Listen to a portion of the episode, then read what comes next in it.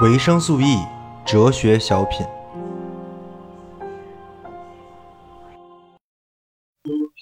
Rhythmic and percussion free.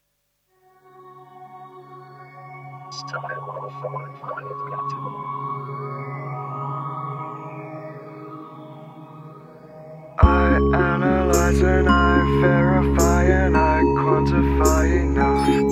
100%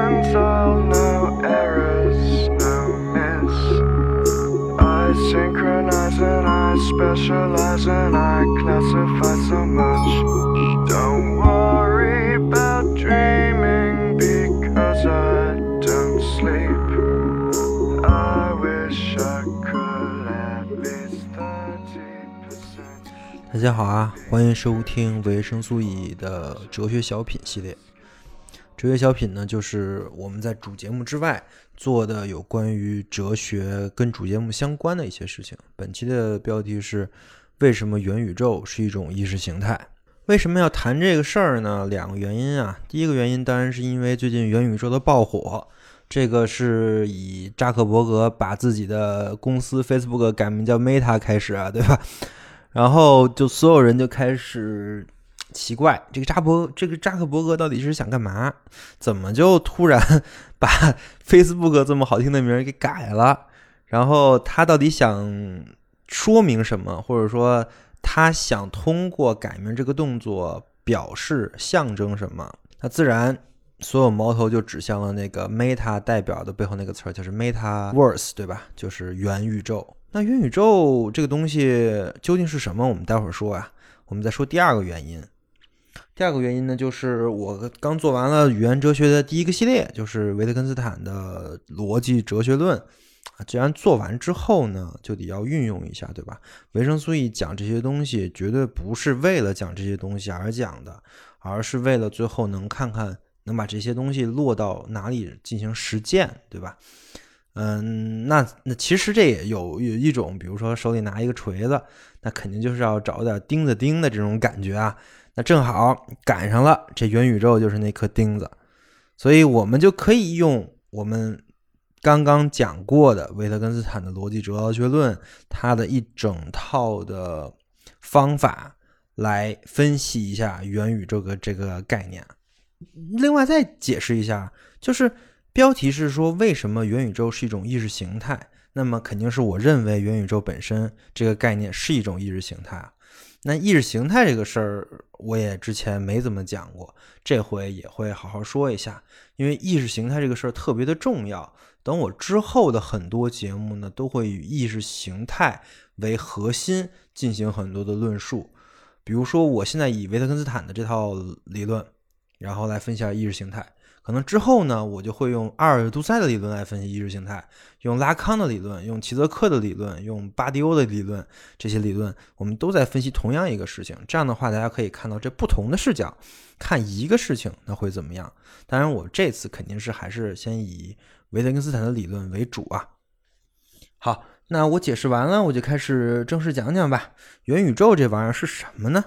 其实元宇宙这个概念啊，绝对不是一个新鲜概念，或者说站在二零二一年十一月份的时候，这绝对不是个新鲜概念。其实早在一年前，硅谷就开始鼓吹这个概念了。啊，早在半年前我也知道这个概念了。当时有很多人也就开始画元宇宙的饼，还真是个饼啊！我们我们在维生素 E 讨论群里就看过元宇宙的一张饼图，里面把元宇宙所缝合的所有的那种技术啊、应用啊，都放在那个饼饼图里了，挺有意思的。那元宇宙到底是什么呢？我用一种很大众的视角来解释一下，元宇宙就是在搭建在。互联网或者说计算机上的另一个世界，就这么简单。我不知道你能不能听懂啊？其实我们玩过很多东西，我们在现在也在做很多的事情。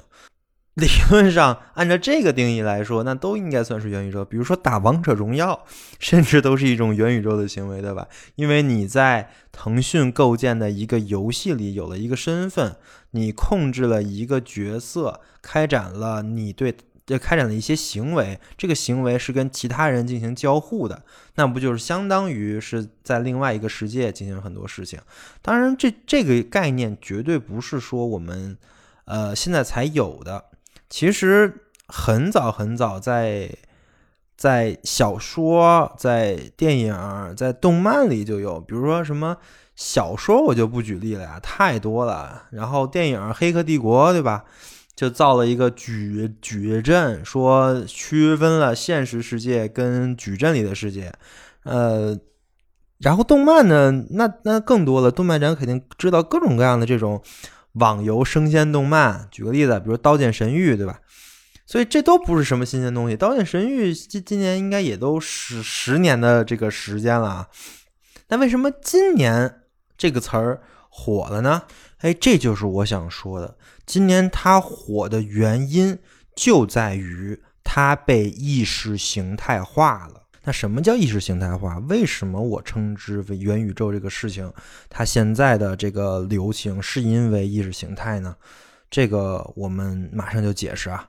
但在解释之前呢，我还想再说一下元宇宙这个概念，它为什么吸引人？其实它为什么吸引人，这个是很很好理解。我们每个人都想过，我觉得很多人都向往过在一个虚拟世界里生活，原因是所有人都在区分现实跟虚拟，对吧？在现实世界做不到的事情，现实世界的界限、人类的有限性，说不定在虚拟世界中就可以得到解决。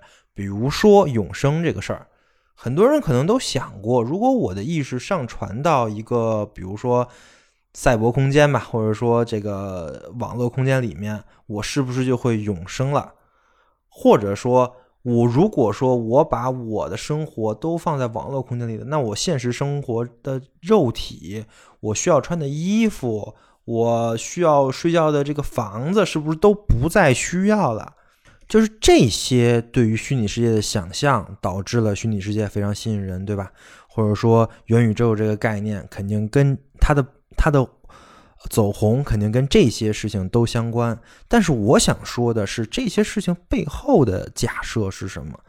这些事情背后的假设其实很简单，是一种很肤浅的实在论，就是它会把虚拟世界跟现实世界二分。这个二分，我相信是大部分听众，包括大部分普通人都是这么思考问题的。比如说，你在虚拟世界有个网名，你在现实世界有个名字，这两个名字是不一样的。当然，你在现实世界这个名字是真名字，在你在你在网络世界那个名字可能就是个假名。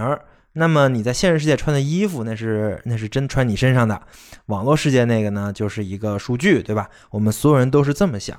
那我就要说了，我们对于元宇宙的这个概念的向往，其实恰恰就来自于这种想法，而这种想法本身就是一种非常肤浅的本体论。什么意思啊？如果听过我之前的语言哲学系列的朋友，肯定明白什么是观念论啊。我们现在都是站在观念论，就是一旦听过之后，我相信你就会站在观念论的视角考虑问题了。包括之前，如果你听过我们的现象学的系列、海德格尔存在主义的系列，那么我相信大家都已经是个观念论者了。观念论者就是要跟这种实在论者区分开的。那什么意思呢？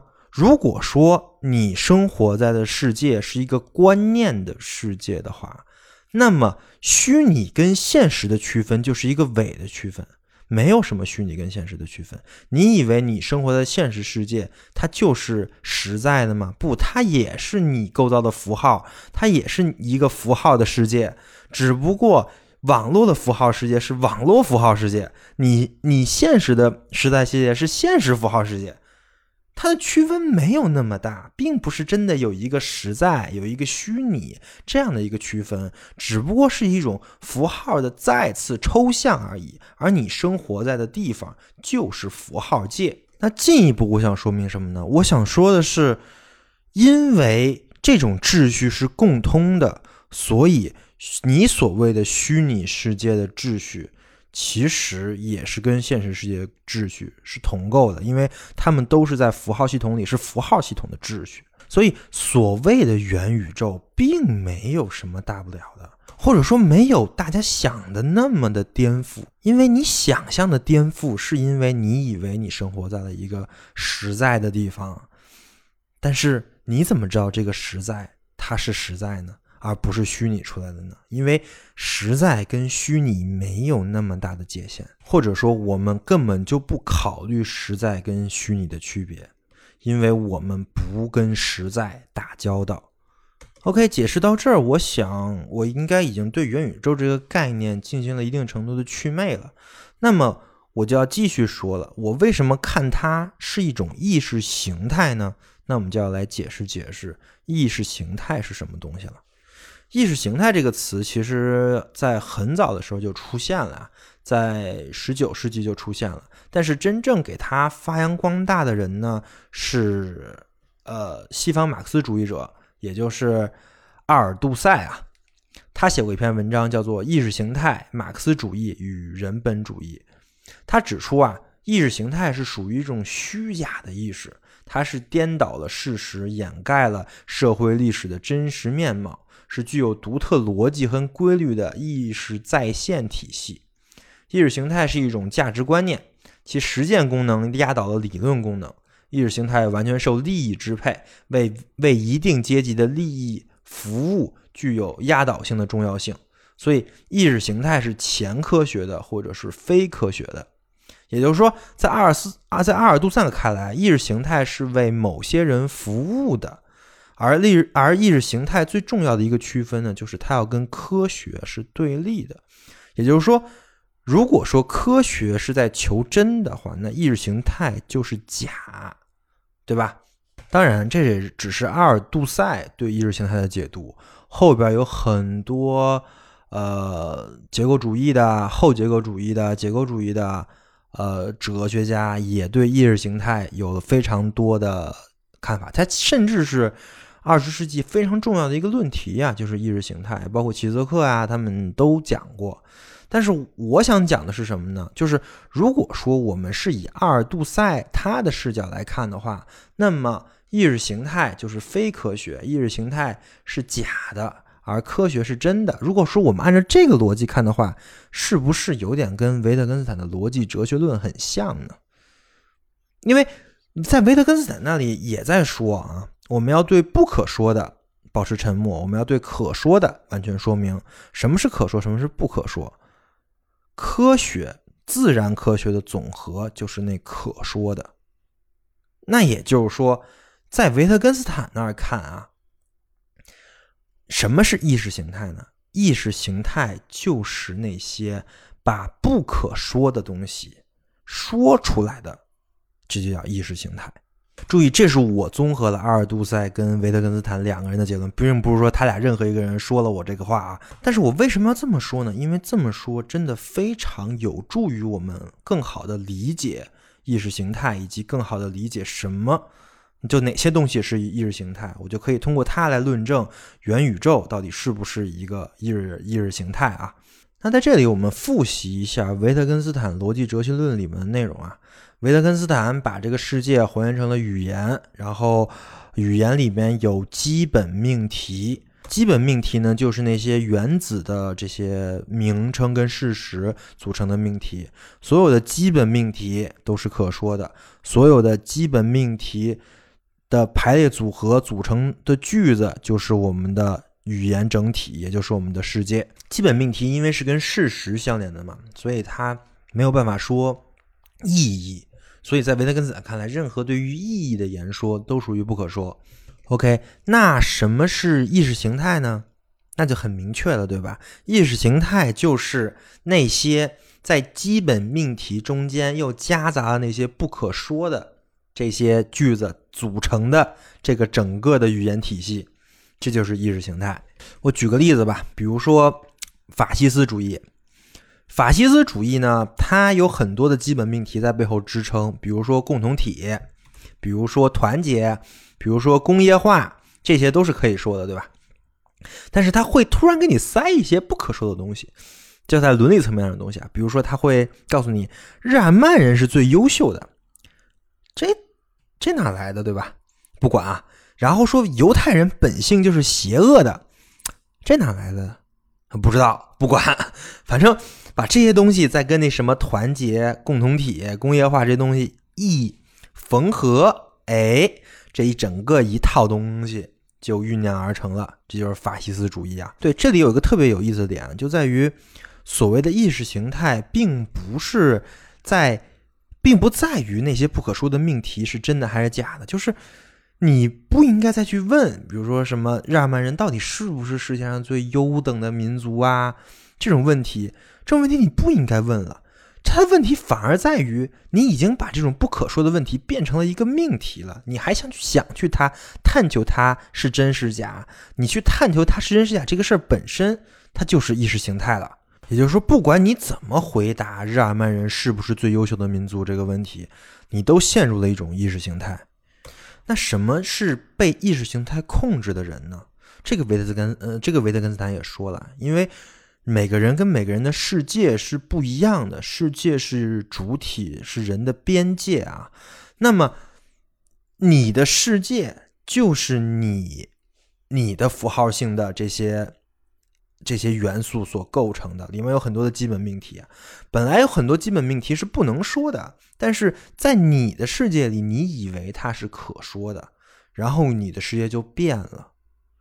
因为这个世界是你的边界，所以你生活的世界也也就变成了那些本不存在那些基本命题，但是你假设它存在的那个世界，这个世界就很可怕了。而这些基本命题，这些本不存在基本命题，就全都是意识形态的灌输。那你就被一个意识形态俘获了，被一个意识形态俘获之后，你的世界都不一样了。所以这也就解释了，比如说你在一套信念理念里面，那你看什么东西啊，你都是那套玩意儿，你知道吗？什么东西都可以被你产产生那块玩意儿，因为你的世界是那样的了。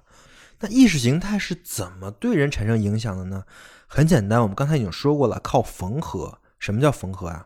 比如说，这里面有十个基本命题，其中有一个是有问题的，但是那九个都是可以说的。就我们刚才说了嘛，比如法西斯主义就是它有十个基本命题，那就那几个都挺好，对吧？都是可以说的，都是没什么问题的。比如工业化，你说有什么不能说的？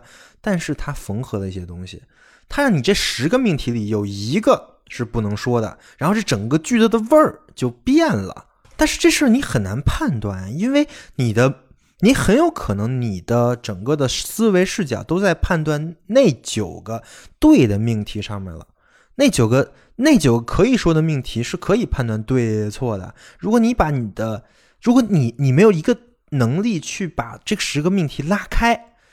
到想清楚它里面这一句话里面到底说了哪几个命题，没有没有这个能力的话，你不能把它拉成一个矩阵的话，那么你很容易就被一到几个能说的原子命题的真假所影响，你就会去探究那些能能能说的基本命题，它到底是真的还是假的，而忽略了那个句子里藏着有几个脏东西，有几个不能说的事儿，而这就是意识形态。给每个人起作用的方式，他把自己混在了那些基本命题里面啊，你判断不出哪个是基本命题，哪个不是，哪个可说，哪个不可说，那你就一定会被意识形态所影响。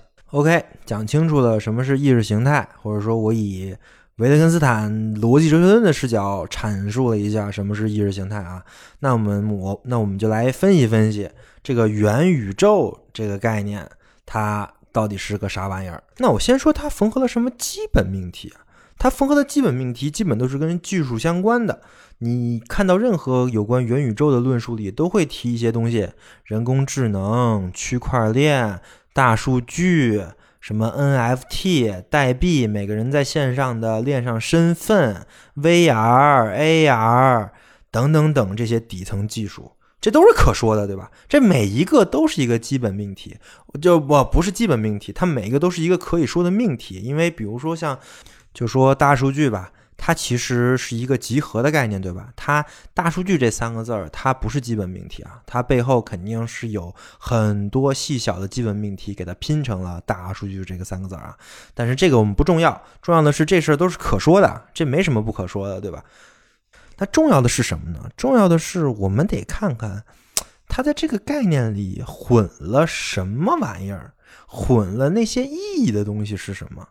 哎，很明确啊，我随便举几个他混进去的东西，比如第一个，科学至上主义或者说技术主义，就是我们通过技术创造的东西才重要啊，我们的肉体、我们的凡胎、我们的肉身不重要，是不是混在这里面了？因为你想，他未来给你的承诺是你都要上云的，你你的你要把你的肉体都抛掉的，你只是你只需要有意，你需要有意意识就行了，或者说你只要在这个世界里有身份就可以了。那你在这个虚拟世界外的这个世界的身份是不重要的，或者说渐渐的变得没那么重要了。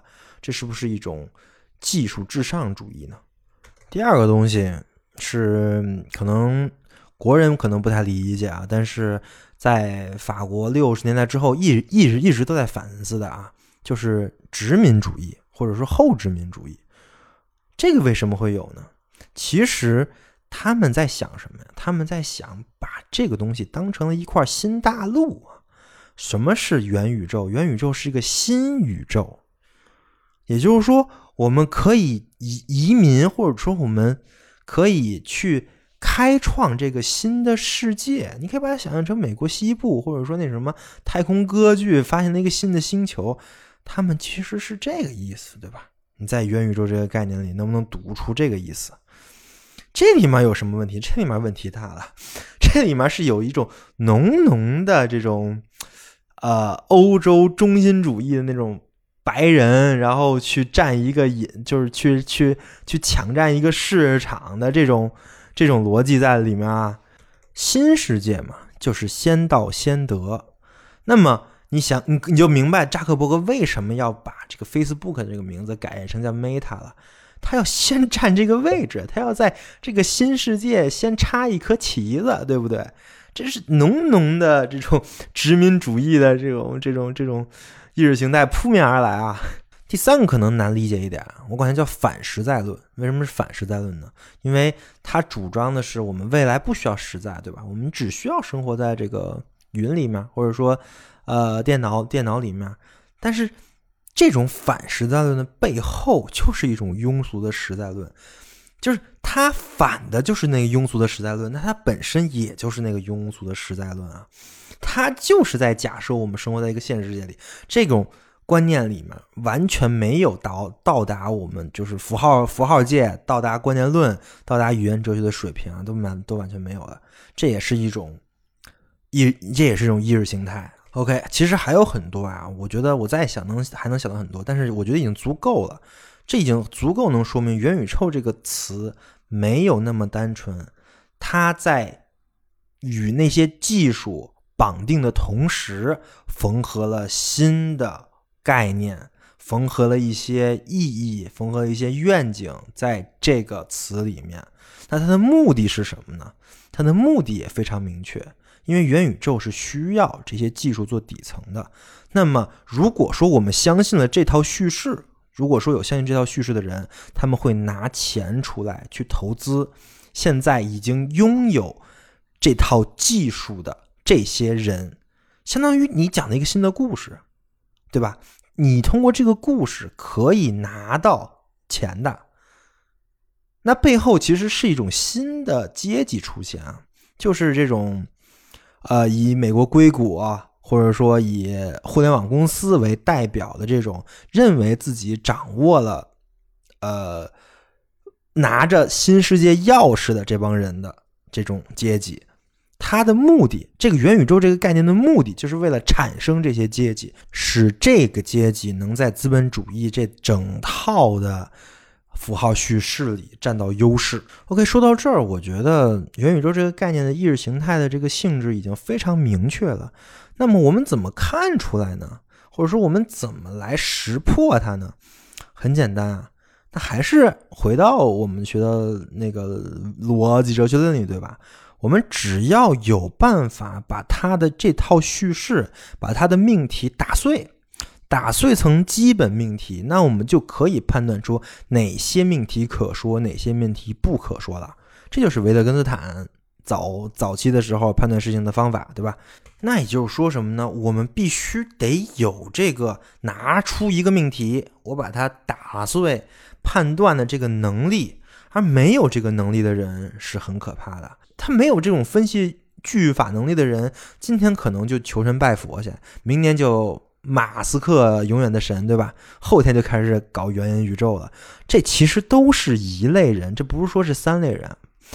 他们都是一类人，他们只是一类很容易陷入这种肤浅的意识形态的人而已。但是，比如说，你觉得你很牛逼，你学过很多分析哲学，你是学过什么所谓的批判性思维啊，就不不会陷入这些东西，那其实也很危险。为什么呢？因为这也是这是齐泽克分析的啊，就是当代意识形态的启动的方式，它并不是让人相信它。恰恰是让人不相信他，但是以为别人相信他，就是你会你会说，我操，我不信这元宇宙这元元宇宙这套叙事，但是我还是会买 Facebook 股票，为什么呢？因为我相信会有很多傻子信元宇宙这套叙事。那完了，那从结论而言，你还是在相信这套叙事，你明白我的意思吧？所以光说不信，或者说。光光说这个叙事对你无效，这是没有用的。那怎么才能有用呢？在我看来啊，维特根斯坦也给出了一个办法，就是你需要打碎之后去分析每个基本命题。就比如说元宇宙这个概念啊，我觉得它这个概念本身你根本就不需要管它，但是你需要管什么呢？你需要管人工智能、大数据、区块链。你需要管 VR、AR 这些东西，但这些东西里面也有很多意识形态的成分在，对吧？但是你需要把这些东西都抛开，去学习这种真正的技术，去了解什么是这些东东西，什么是这些东西的底底层支持他们的这些运转的这些逻辑，这些东西都知道之后，你不需要说元宇宙是什么，就跟维特根斯坦说的是，只要你把。能说清楚的东西都说清楚了，那么那些不能说清楚的东西，它会自然显现出来。好的，以上就是本期的主要内容。我们这期讲了元宇宙、元宇宙的概念、元宇宙的起源，以及元宇宙为什么是一种意识形态。最后，祝大家可以穿越幻象。好的，我们下期再见。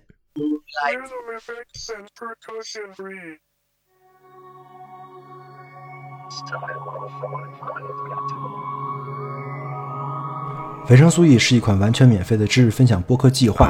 目前，维生素 E 已有了自己的社群，跟除播客外的各类实践项目。社群跟项目的通知均在 Telegram 频道。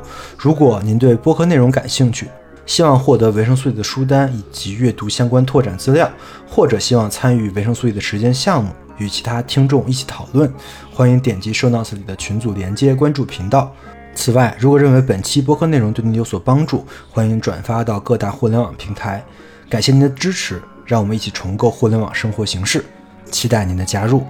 Maybe 50 for pleasure, then skip all the rest. If I